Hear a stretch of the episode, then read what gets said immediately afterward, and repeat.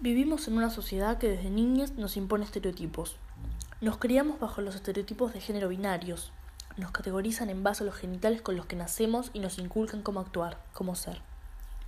Los estereotipos nos persiguen toda la vida, están dentro de la sociedad y los tenemos muy incorporados.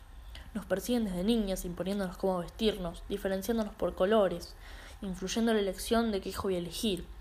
En la adolescencia con las tareas de la casa, obligándonos a padecer la depilación bajo el concepto de cuidado femenino. En el derecho a indagar y descubrir nuestra sexualidad. Instituciones como el colegio, con la no elección de deportes de gimnasia, entre muchas cosas.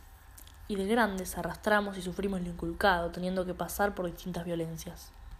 Estos estereotipos son los protagonistas de la desigualdad que existe en todos los aspectos de la vida entre los distintos géneros.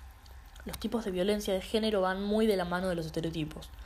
Las mujeres a lo largo de nuestras vidas sufrimos estos tipos de violencia, muchas veces naturalizada, en distintos ámbitos.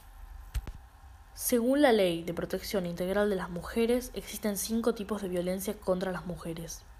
Física, psicológica, económica y patrimonial, sexual y simbólica. Esta ley reconoce distintas modalidades de ejercer estos tipos de violencias.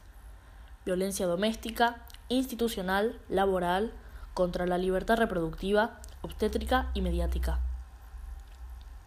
Es imposible pensar que la violencia de género no surja de los estereotipos de géneros. Las distintas generaciones de esta sociedad crecimos naturalizando muchos de estos estereotipos y así se fueron gestando los tipos y modos de violencia de género.